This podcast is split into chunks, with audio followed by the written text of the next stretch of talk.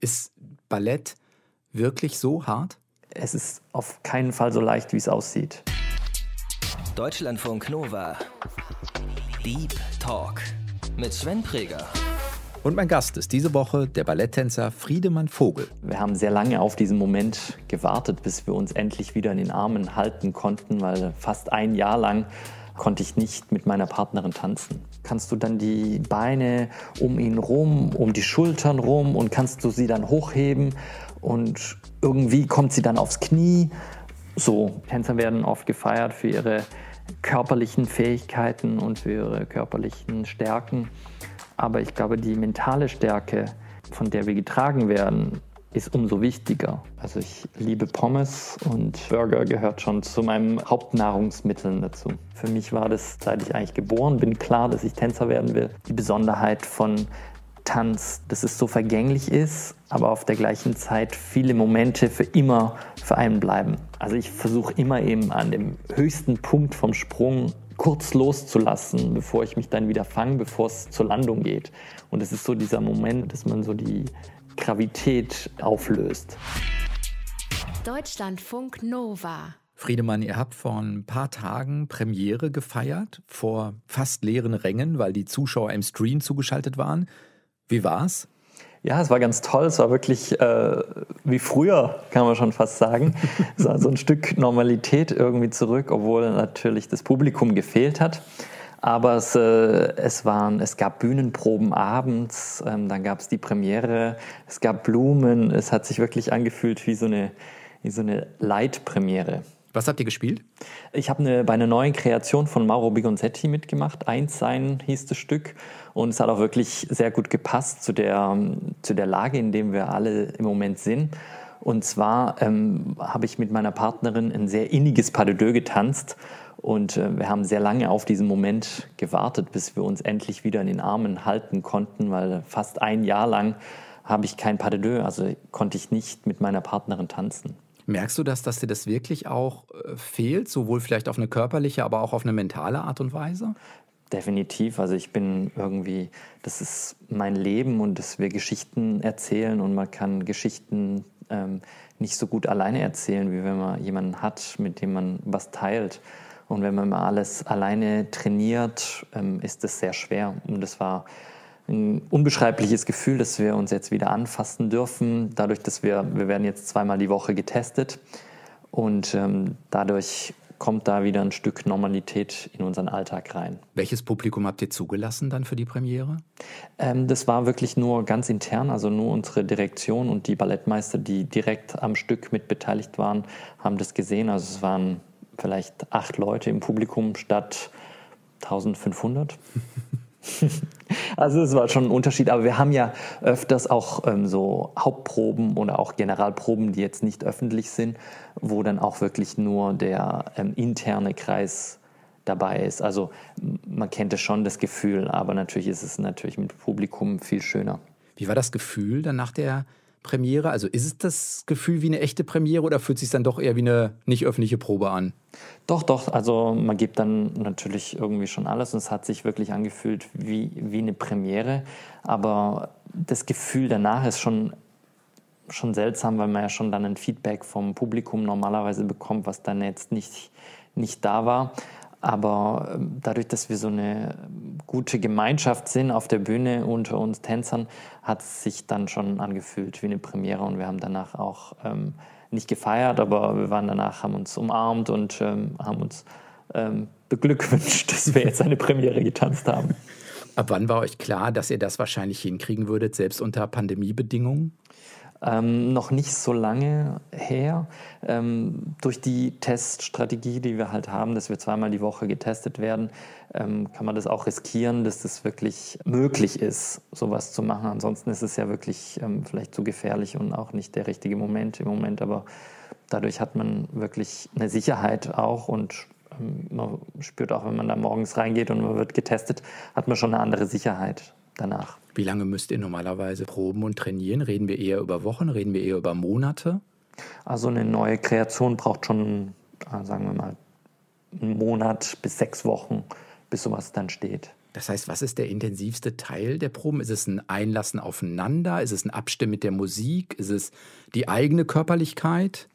Äh, es gibt ja zwei verschiedene Sachen. Es gibt ja manchmal Stücke, die, die schon existieren, wo man dann praktisch die Schritte lernen muss und muss dann sich den Tanzstil sozusagen aneignen. Und dann gibt es neue Kreationen. Das war jetzt, wo ich vor einer Woche bei dem Stream mitgemacht habe. Das war eine neue Kreation. Da hat ein Choreograf was komplett Neues erschaffen. Und es hängt ganz von dem Choreografen ab, auch wie schnell er die Schritte zusammenfindet und wie schnell er das Stück zusammenbaut. Und ähm, der hat es sehr schnell gemacht. Also wir waren ungefähr in zwei Wochen, haben wir ungefähr dann die Schritte gewusst. Aber dann ist es natürlich in diesen vier bis sechs Wochen bis zur Premiere immer ein Prozess, wo noch was verändert wird und wo noch was weggemacht wird und wo noch was äh, dazu und wo Übergänge äh, verändert werden. Ist die Einflussmöglichkeit von euch dann noch bei Neukreationen vielleicht auch groß, weil man im Prozess nochmal merkt, ah, der Weg passt nicht ganz oder wenn ich da einen Schritt mehr oder weniger mache, ist das Timing anders oder so, dass ihr noch Einfluss nehmt oder ist es der Choreograf, der sagt, hey, es ist auch meine Neukreation, ähm, überlasst diese Entscheidung mal lieber mir?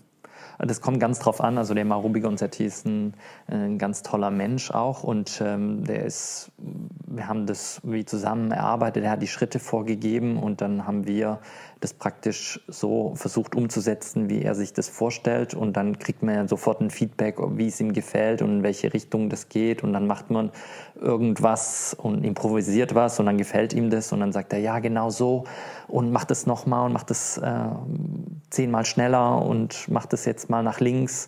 Und so entsteht praktisch dann das Stück. Ist denn bei den Schritten, nur um vielleicht mal eine Vorstellung davon zu bekommen, ist das eine Vorgabe von Länge der Schritte, Dynamik der Schritte, Richtung der Schritte oder was für, mit welchen Anweisungen arbeitet ein Choreograf für euch, damit ihr das auch umsetzen könnt?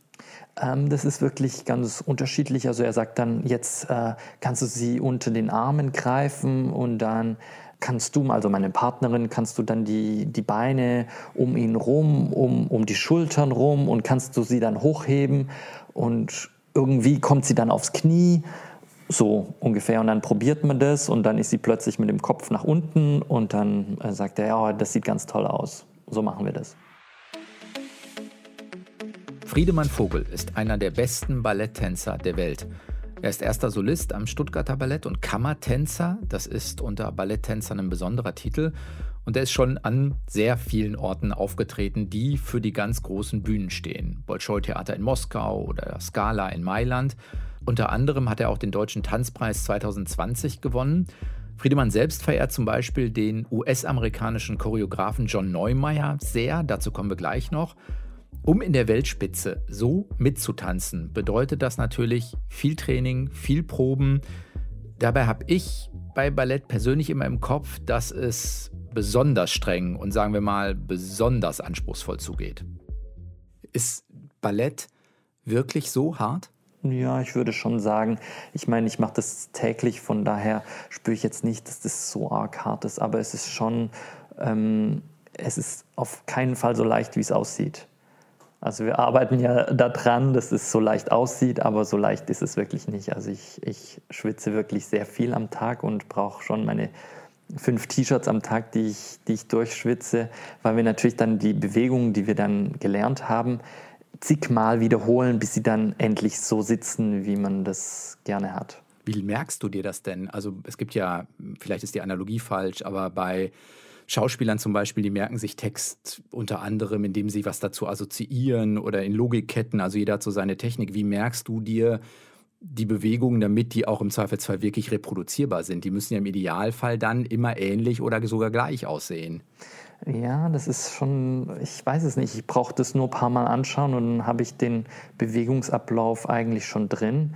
Und allerdings geht er auch schnell wieder verloren. Das heißt jetzt nicht, dass ich, wenn ich den Bewegungsablauf mal drin habe, dass der für immer dann drin ist, sondern ähm, sagen wir, wenn ich mal zwei Monate das Stück dann nicht getanzt habe, äh, sind die Bewegungen dann schon auch nicht mehr ganz so schnell abrufbar. Die kommen dann zwar schneller wieder, aber es ist, ich weiß nicht, vielleicht wie bei einem Schauspieler, der einen Text auswendig lernt. Es ist eine, auch eine Übungssache, der wird wahrscheinlich einen Text ganz schnell auswendig lernen. Ich sitze wahrscheinlich Stunden dran, bis ich den Text auswendig gelernt habe. Und so ist es bei Bewegungen ähnlich, kann man sich das so vielleicht vorstellen. Kannst du sagen, was für dich, wenn du neue Produktionen erarbeitest, erlernst, die größte Herausforderung ist? Das Schönste ist bei neuen Kreationen, dass man wirklich was erschafft, was noch nicht da gewesen ist. Spürst du das jedes Mal auch? Also, dass du merkst, vielleicht hat man bei der Probe das, was du vorhin geschildert hast, ah, da ist ein Moment, da ist was Tolles. Kriegst du das jedes Mal auch emotional wieder erzeugt, damit vielleicht auch ja, der Ausdruck dazu dann stimmt, den man hat? Also sagen wir mal, das Grundgerüst, äh, das kann man natürlich schon irgendwie planen. Letztendlich, was dann bei der Vorstellung passiert, das ist dann wirklich so eine, ähm, ja, eine Reise, auf die man sich begibt, sozusagen, wenn der Vorhang aufgeht, weiß man noch nicht genau, was passiert und muss sich einfach darauf einlassen, was passiert. Man kann nicht alles planen, sondern muss Sachen auch auf sich zukommen lassen und man muss reagieren auf was passiert auf der Bühne. Und dann wird es auch wirklich authentisch und dann wird es auch wirklich real und dann passieren Momente, die man nie mehr so wiedergeben kann, weil die einfach in dem Moment passiert sind. Und das ist, glaube ich, die Besonderheit von Tanz, dass man, dass es so vergänglich ist, aber auf der gleichen Zeit viele Momente für immer für einen bleiben. Hast du solche Momente bis heute in Erinnerung, wo du mal sagst, das war für dich wirklich eine besondere Aufführung, Produktion, vielleicht auch in Anführungszeichen nur ein Moment? Ah, das wird bei jeder Vorstellung gibt es irgendwelche Momente, die einem am Schluss für immer irgendwie begleiten. Und man muss lernen, dass man diese Momente nicht mehr wieder bekommen kann, so wie man sie in Erinnerung hat, sondern das werden neue Momente geben, wenn man das gleiche Stück nochmal tanzt, kann man nicht erwarten, dass an diesem Moment das wieder so passiert, sondern das war einfach ähm, die Magie des Moments, die, die da mitgespielt hat. Und das kann man nicht wiederbringen. Und so sind einfach, deswegen ist es so was Besonderes, diese Vorstellungen, weil man das nicht nochmal wiedergeben kann, so wie es geschehen ist. Tut das weh, auch zu sagen, na, ich kann es eigentlich nicht reproduzieren, es ist so flüchtig? Ja, das ist, der, das ist unsere Kunst, das kann man nicht wieder, wieder bringen, so ist es. Und so vergänglich sie ist, umso genauso schön ist sie genauso. Gibt es das so, dass du sagst, ah, auf die keine Ahnung, das wollte ich immer mal tanzen und dann, dann durfte ich es auch tanzen oder ich habe es getanzt und das ist für mich so eine Art Highlight oder sowas? Ah, da gab es schon natürlich sehr viele Sachen. Zum Beispiel Onegin ist, ein, ähm, ist eins unserer Meisterwerke von John Krenko in Stuttgart, was hier auch für uns kreiert wurde, für Stuttgarter Ballett. Und ich habe das schon als kleiner Junge im Opernhaus gesehen und habe dann die Tänzer bewundert, die das getanzt haben. Es hat mich unheimlich fasziniert und es war bestimmt auch ein Grund, warum ich so unbedingt Tänzer werden wollte. Und als ich dann das erste Mal Onegin getanzt habe, war das schon so ein, so ein Schritt, wo man gesagt hat, oh Gott, das hatte ich mir nie erträumen lassen vor, vor ein paar Jahren noch, dass ich irgendwann mal hier stehe und den Onegin tanze.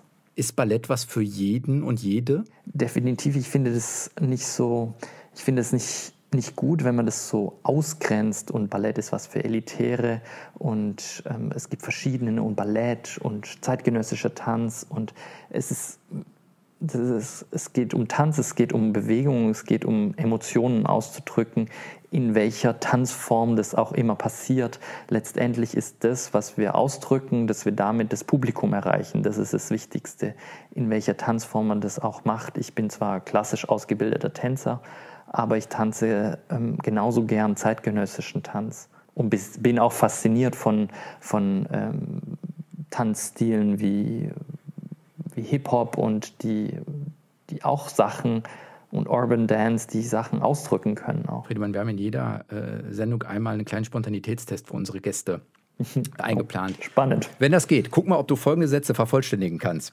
Okay. Diese Rolle würde ich gerne einmal tanzen. Äh, ich würde gerne eine neue Kreation von John Neumeier tanzen. Weil? Ähm, weil ich John Neumeier sehr verehre und äh, unglaublich bewundere, was er alles schon geschaffen hat. Die tollste Bühne ist in? Äh, in Stuttgart, meine Heimat natürlich. Und die zweitollste? die zweitollste, würde ich sagen, ist vielleicht das Bolschoi, weil es äh, eine der größten Bühnen ist und ich liebe, mit viel Platz tanzen zu können. Hast du schon mal getanzt, tanzen ja. dürfen? ja. ja und die Erfahrung ist dann tatsächlich auch so. Also manchmal ist ja die Erfahrung, die man dann macht, nicht ganz so toll wie die Vorstellung vorher, aber das hält das, was es verspricht? Ja, schon. Also der, der Platz ist enorm und äh, das ist für mich als Tänzer ein Traum, mich frei zu bewegen, ohne dass man äh, eine räumliche Begrenzung hat. Also es ist schon eine sehr beeindruckende Bühne. Wenn ich abschalten will, höre ich? Äh, höre ich nicht viel, weil ich so viel Musik am Tag um mich herum habe, dass wenn ich abschalte, am besten nichts laufen sollte. Den letzten Burger habe ich gegessen. Den letzten Burger habe ich gegessen eigentlich sehr oft. Jetzt den letzten habe ich vor einer Woche gegessen, aber sonst esse ich bestimmt einmal die Woche Burger. Und das kriegst du auch wahrscheinlich, weil du so viel verbrennst an Kalorien, macht es keine, macht's keinen ja, Unterschied. Ja, ich bin, also ich liebe Pommes und ähm, Burger gehört schon zu meinen ähm, Hauptnahrungsmitteln dazu. Der beste Tanzfilm ist? Der beste Tanzfilm, ja, das ist eine gute Frage, weil es gibt sehr ähm, viele schlechte Tanzfilme. Aber ähm, Wim Wenders Pina, würde ich sagen, ist sehr emotional und sehr ergreifender Film. Was ist denn der schlechteste Tanzfilm, wenn du sagst, es gibt ganz viele schlechte? Ja, wo dann so das Klischee von Ballett so durchgezogen wird, was gar nicht so stimmt. Was ist denn das Klischee? Ja, das Klischee, das ist so ähm, äh, auf Konkurrenz ist und dass es da mit dem Essen immer so Probleme gibt und solche Sachen, wo, sagen wir mal, so ein bisschen wie Black Swan oder so. Das heißt, ihr seid nicht alle in blutiger Konkurrenz und ihr seid auch nicht alle anorex oder bulimisch. Nee, im Gegenteil. Wir sind eine super Gemeinschaft und wir essen sehr gerne, auch zusammen, wenn man das wieder darf. Friedemann ist an der John Cranko Schule in Stuttgart ausgebildet worden. Das ist eine der besten und angesehensten Ballettschulen in der ganzen Welt. Gegründet von dem Südafrikaner John Cranko, der hat in den 60er Jahren das Stuttgarter Ballett geleitet und eben so gut und auch so berühmt gemacht. Anfang der 70er Jahre ist dann eben die Schule gegründet worden, die auch ein Internat ist. Und Cranko hat auch eigene Werke choreografiert, zum Beispiel eben Onigen, das ist das Stück, das Friedemann vorhin erwähnt hat. Friedemann ist Jahrgang 1979, ist also jetzt Anfang 40 und mit neun Jahren ist er dann auf die John Cranko Schule gekommen. Damals war im Jahr zuvor im ZDF diese Ballett-Weihnachtsserie Anna gelaufen. Das ist natürlich absoluter Zufall. Da sehe ich schon eine logische Verknüpfung. Ja, aber das war schon so, Anna ist schon, äh, das war schon so ein Boom, so ein Ballettboom. Aber Anna hatte nichts mit meiner Liebe zum Tanz zu tun. Also ich bin nicht durch Anna zum, zum Tanzen gekommen. Das auf keinen Fall. Aber du hast es damals schon gesehen, dann auch, wenn die, die Idee möglicherweise schon in deinem Kopf war. Das heißt, das hast du dann schon geguckt irgendwie, oder? Klar, klar, das hat man schon geschaut. War dir das früh klar? Also, dass du sagen würdest, hier, also Balletttänzer kann was für mich sein? Ja, das ist ja normalerweise für einen Jungen nicht selbstverständlich, dass man Tänzer werden will. Für mich war das ähm, seit ich eigentlich geboren bin, klar, dass ich Tänzer werden will. Aber das liegt daran, dass mein großer Bruder ähm, schon Tänzer war und der ist elf Jahre älter wie ich. Und der hatte schon seine Schuhe, seine Ballettschuhe praktisch an. Und ähm, ich wollte da, für mich gab es keinen anderen Weg, als Tänzer zu werden. Und für den Bruder war das, für deinen Bruder war das auch okay, so dass der Kleine dann nachzieht, in Anführungszeichen? Ja, dass wir so einen großen Altersunterschied haben, das hilft dann vielleicht dann auch schon mal doch, wenn wir jetzt vielleicht nur ein paar Jahre, wäre es vielleicht so ein bisschen, oh, das macht er mir nach, aber bei so einem großen Altersunterschied ähm, war er wirklich eher so eine Art, war er ein Vorbild immer für mich. Gebt ihr euch gegenseitig Feedback, so als Brüder, oder ist das dann doch lieber? Mh, hm, nee, doch, doch, das war schon am Anfang meiner Karriere, als ich dann hier angefangen habe und dann hat er hier auch am Stuttgarter Ballett noch getanzt, äh, gab es natürlich schon sehr viel Feedback dann auch. Kannst du dann sowas wie Billy Elliot gucken? Ich komme da nur gerade drauf, weil du sagtest ja als Junge den Wunsch, Tänzer zu werden. Das ist ja diese Geschichte, die in Nordengland äh, äh angedockt ist, wo der kleine Junge wo die Eltern oder der Vater und der Bruder arbeiten im Bergbau und der Junge will Tänzer werden. Kannst du sowas gucken oder ist das dann wirklich zu ein bisschen zu klischeebehaftet für dich? Nee, also Billy Elliot war wirklich, das hat ja auch immer was mit der Energie und mit was man das irgendwie vermittelt und es war wirklich sehr schön vermittelt irgendwie, auch wenn es vielleicht etwas äh, am Schluss dann nicht ganz der Realität dann entspricht, äh, wenn er dann plötzlich dann äh, loslegt zu tanzen. Aber letztendlich ist die Energie wichtig und dass er wirklich aus so einem kleinen Dorf kam und unbedingt tanzen wollte und es geschafft hat. Hast du auf der Schule, auf der John Cranko dann irgendwann gemerkt, das ist wirklich das, was du dir vorstellst? Oder ist es dann doch nochmal, ja, eine Überprüfung, dass man merkt, boah, ich, ich kann mir vorstellen, das Training ist auch einfach hart und man muss es ja dann auch irgendwie hinkriegen, also inklusive durch die Pubertät über Jahre hinweg. Natürlich ist es wie, wie das Leben halt so spielt. Es gibt schon Up and Downs, aber für mich ähm, war das Ziel, habe ich nie irgendwie verloren, aber es gibt natürlich dann schon so Momente, wo man sich dann schon überlegt, dann hat man einen falschen Lehrer und dann denkt man, oh Gott, ist es wirklich das Richtige? Und es hat natürlich auch sehr viel mit einer Ausbildung ist ganz wichtig. Und jetzt im Nachhinein drückend blickend sieht man, wie wichtig die Ausbildung ist und wie wichtig es ist, auch gute Lehrer zu haben. Kannst du einen Einblick darin geben, was die wesentlichen Bestandteile der Ausbildung sind? Was müsst ihr auf jeden Fall lernen und können, damit das ja auch eine, eine Karriere wird? Ich finde, man muss breitfächig äh, gefördert werden. Das heißt nicht nur in der Technik und nicht nur ähm, praktisch an der Technik gefeilt werden, sondern es muss wirklich, der ganze Künstler muss geformt werden und ähm, gefördert werden und inspiriert werden und es ähm, müssen verschiedene Kulturformen gelehrt werden und ähm, es gehört sehr viel mit dazu, letztendlich auf der Bühne dann zu stehen und ähm, einen Abend zu gestalten. Und das kann man nicht machen, wenn man keine Fantasie hat, wenn man nicht gut ausgebildet wurde. Wie wird sowas beigebracht oder erprobt, ob jemand sowas mitbringt? Ich war in Monte Carlo auf der Schule, meine letzten Jahre, meine Ausbildung dann fertig gemacht in der Akademie de Danse Classique Princesse Grasse in Monte Carlo. Und ähm, da war eine ganz tolle Lehrerin, meine Mentorin Marika Besobrasova. Und die hat mir wirklich so viele Sachen beigebracht, die man vielleicht als Kind dann gar nicht so versteht, warum man das jetzt plötzlich machen muss. Aber letztendlich hat sie schon alles gesehen, was in meiner Karriere auf mich zukommt und hat mich so viele Dinge schon frühzeitig selbstständig machen lassen und hat mich auf Wettbewerbe geschickt, ohne dass irgendein Lehrer mit dazu dabei war. Das, also ich bin ganz alleine gereist nach Amerika und letztendlich war das das, als ich dann einen Job hatte, war das auch mein Alltag, dass ich alleine wohin gereist bin, wenn ich irgendwo gastiere mit anderen Theatern, äh, muss ich auch alles selbst organisieren, muss mich um alles kümmern, um meine Kostüme und alles. Und das hat mir sie in der Schule schon so beigebracht. Das heißt, ein wesentlicher Bestandteil auch von der Bühnenpersönlichkeit ist diese Selbstständigkeit? Oder worum geht es dabei auch zusätzlich? Ja, ich finde, es ist einfach das, wie, wie eine Art, wenn ich war relativ jung, als ich dorthin gegangen bin, 15 Jahre alt. Und da ist man natürlich noch nicht geformt und ähm, sie hat so praktisch so die Elternfunktion dann auch übernommen und hat mich dann auch zu sich nach Hause eingeladen und dann hatte sie Gäste und dann musste ich helfen, den, den Tisch zu decken und musste helfen, dann auch Konversationen dann zu führen und ähm, somit habe ich schon gelernt, wie man mit Gästen umgeht, wie man, einen, äh, ja, wie man was gestaltet, einen Abend und also sie hat mir sehr viel mitgegeben, nicht nur vom Tanz.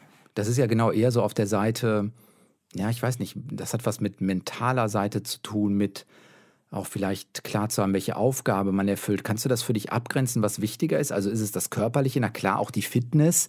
Oder ist es auch das Mentale zu wissen, ja, vielleicht, ich bin als Solist auch jemand, der einen Abend gestalten können muss?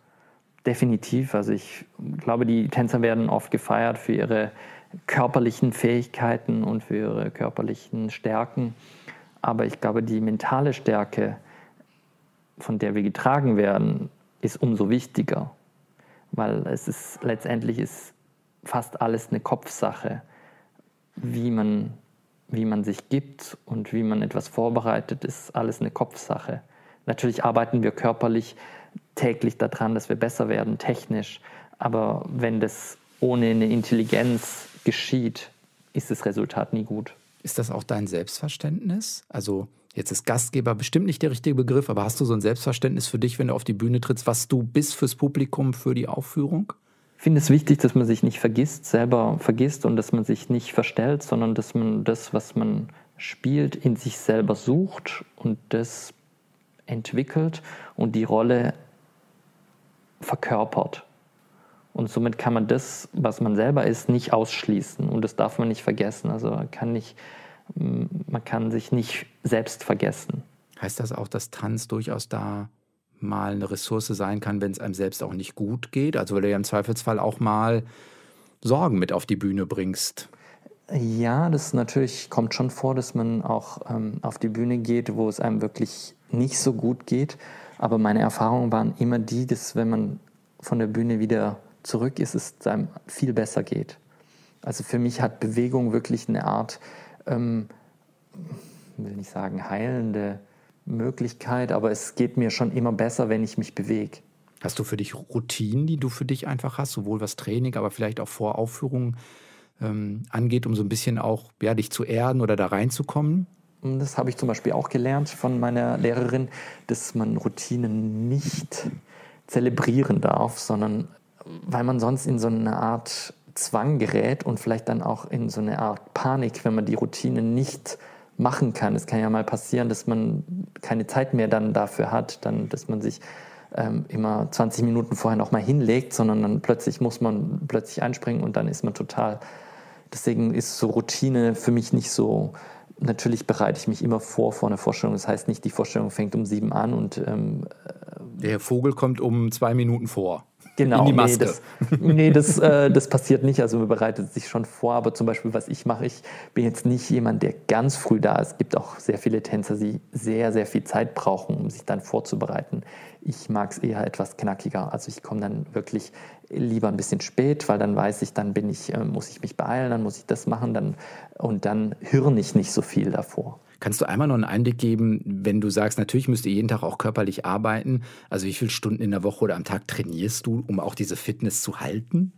Also so ein normaler Arbeitstag fangen wir morgens um 10.30 Uhr an bis 18.30 Uhr. Und die acht Stunden bestehen aus reinem Training und einer Mittagspause? Ja, das kann man schon so sagen. Es gibt natürlich auch Tage, wo es dann nicht ganz so voll ist, aber so sagen wir mal im Schnitt sind bestimmt fünf bis sechs Stunden äh, purer Tanz am Tag kommt noch sowas hinzu wie, ich weiß nicht, Workout, Ausdauertraining oder musst du nochmal Sprungkraft trainieren oder irgendwie sowas oder ist das eigentlich alles mit drin? Also ich finde, das ist aber auch wieder eine persönliche, viele Tänzer brauchen dann so eine Art Ausgleichssport und müssen da noch irgendwas zusätzlich tun, vielleicht auch für den Kopf. Aber ich habe irgendwie so das Gefühl, dass ich schon so viel mit meinem Körper getan habe über den Tag hinweg, dass ich meinem Körper jetzt nicht noch mehr Aufmerksamkeit schenken will. Von daher reicht mir wirklich das Training völlig aus. Aber man muss sich auch wirklich, wir haben ja jeden Tag, unser Tag beginnt mit einem Training, also nicht mit den Proben für das, was wir dann auf der Bühne tanzen, sondern mit einem reinen Training. Und es ist ähm, immer gleich strukturiert. Wir fangen an der Stange an, dann kommt eine Mitte und dann kommen kleine Sprünge und große Sprünge. Und das macht man jeden Tag, um einfach seinen Körper zu trainieren und einfach fit zu halten. Wir haben ein Bild äh, von dir dann auf der Homepage, das zeigt dich auch tatsächlich im Sprung. Wie fühlt es sich an, über die Bühne zu schweben? es äh, fühlt sich manchmal viel besser an, als es dann letztendlich aussieht. Und zwar ist es so, dass man so ein Gefühl hat, man springt und man macht und dann sieht man irgendwie ein Video und dann, oh, das ist ja gar nicht so. Also es, manchmal sind die Gefühle, die man hat, während man Bewegungen ausführt, gar nicht so, wie sie letztendlich dann rüberkommen. Aber ich denke mal, für Außenstehende ähm, sieht es dann schon sehr ähm, schwebend aus. Aber wenn man jetzt so als Tänzer das Gefühl hat, äh, wenn man springt, also ich versuche immer eben an dem höchsten Punkt vom Sprung kurz loszulassen, bevor ich mich dann wieder fange, bevor es zur Landung geht. Und es ist so dieser Moment, dass man so die Gravität äh, auflöst. Wie hoch bist du dann? Was hast du für eine Sprunghöhe in etwa? Weißt du sowas? Nee, also so Sprunghöhen, das ist kein Kriterium darum, für euch. Nee, das, darum geht es bei uns ähm, Gott sei Dank nicht. Also wir sind nicht in den Sport, wo dann der, der Höchste gewinnt, sondern es geht ähm, eigentlich nur um die, auch letztendlich um die Technik, um die Ausführung, wie man das macht und was man damit ausdrücken möchte. Ist es der schwierigste Moment auch dieses Loslassen, wenn du oben bist? Oder ist das, das weiß ich nicht, die erste Flugphase oder die, die Landungsvorbereitung schwieriger? Lässt sich sowas sagen? Mm, nee, das ist schon, schon äh, eine Übungssache. Man muss einfach diese Sachen dann ähm, zigmal wiederholen, bis so schwierige Sprungkombinationen auch dann sitzen. Worauf freust du dich in 21? Gibt es das? Oder ist Pandemie gerade doch noch recht präsent auch? Ja, also wir hoffen ja immer noch, dass wir irgendwie äh, doch wieder Publikum auch ähm, dieses Jahr noch begrüßen dürfen und es ist dann endlich wieder losgeht, wenn wir hoffentlich dann zum Großteil alle geimpft sind. Also darauf hofft man sich, aber man hat sich so runtergefahren auf das, was man sich ähm, freut. Ähm, wir freuen uns jetzt schon auf, auf eine Probe, die wir zusammen machen dürfen. Es wird kleiner so ein bisschen, ne? was man so als, als was man so als Hoffnung. Ja. Aber es ist manchmal auch gar nicht so schlecht, sich irgendwie zurückzufahren und ähm, aber es reicht jetzt definitiv und ähm, das war jetzt wirklich eine Lehre für uns alle und ähm, die haben wir wirklich alle mitbekommen jetzt und jetzt reicht es und jetzt muss es wirklich auch für die Kunst wieder, wieder vorwärts gehen. Für die darstellenden Künste muss irgendwas passieren, dass wir irgendwie wieder Publikum in die Theater bekommen. Und in dem Kontakt entsteht ja auch nochmal was Neues, was eben nicht entsteht, wenn das Publikum nicht da ist. Ja, wir tanzen ja nicht für uns, für uns selber, sondern wir möchten ja was mitteilen und wir möchten was bewegen und wir möchten Leute inspirieren. Und das macht man nicht für sich selber. Würdest du das so sagen, ein zufriedenes Publikum geht berührt und inspiriert aus einer Vorstellung raus, dann habt ihr, dann habt ihr das erreicht, was ihr erreichen wolltet? Ja, das wäre schon so ein Ziel, was ich mir wünschen würde, wenn das Publikum so rausgeht. Inspiriert, was gibt es Schöneres, wenn Leute neue Ideen bekommen und ja, das ist doch das Schönste, was es gibt. Sagt der Balletttänzer, der erste Solist vom Stuttgarter Ballett und Kammertänzer, Friedemann Vogel. Das war der Deep Talk in dieser Woche. Ich bin Sven Preger, macht euch noch eine gute Zeit. Bis dann, ciao. Deutschlandfunk Nova. Deep Talk. Jeden Mittwoch um 20 Uhr. Mehr auf deutschlandfunknova.de.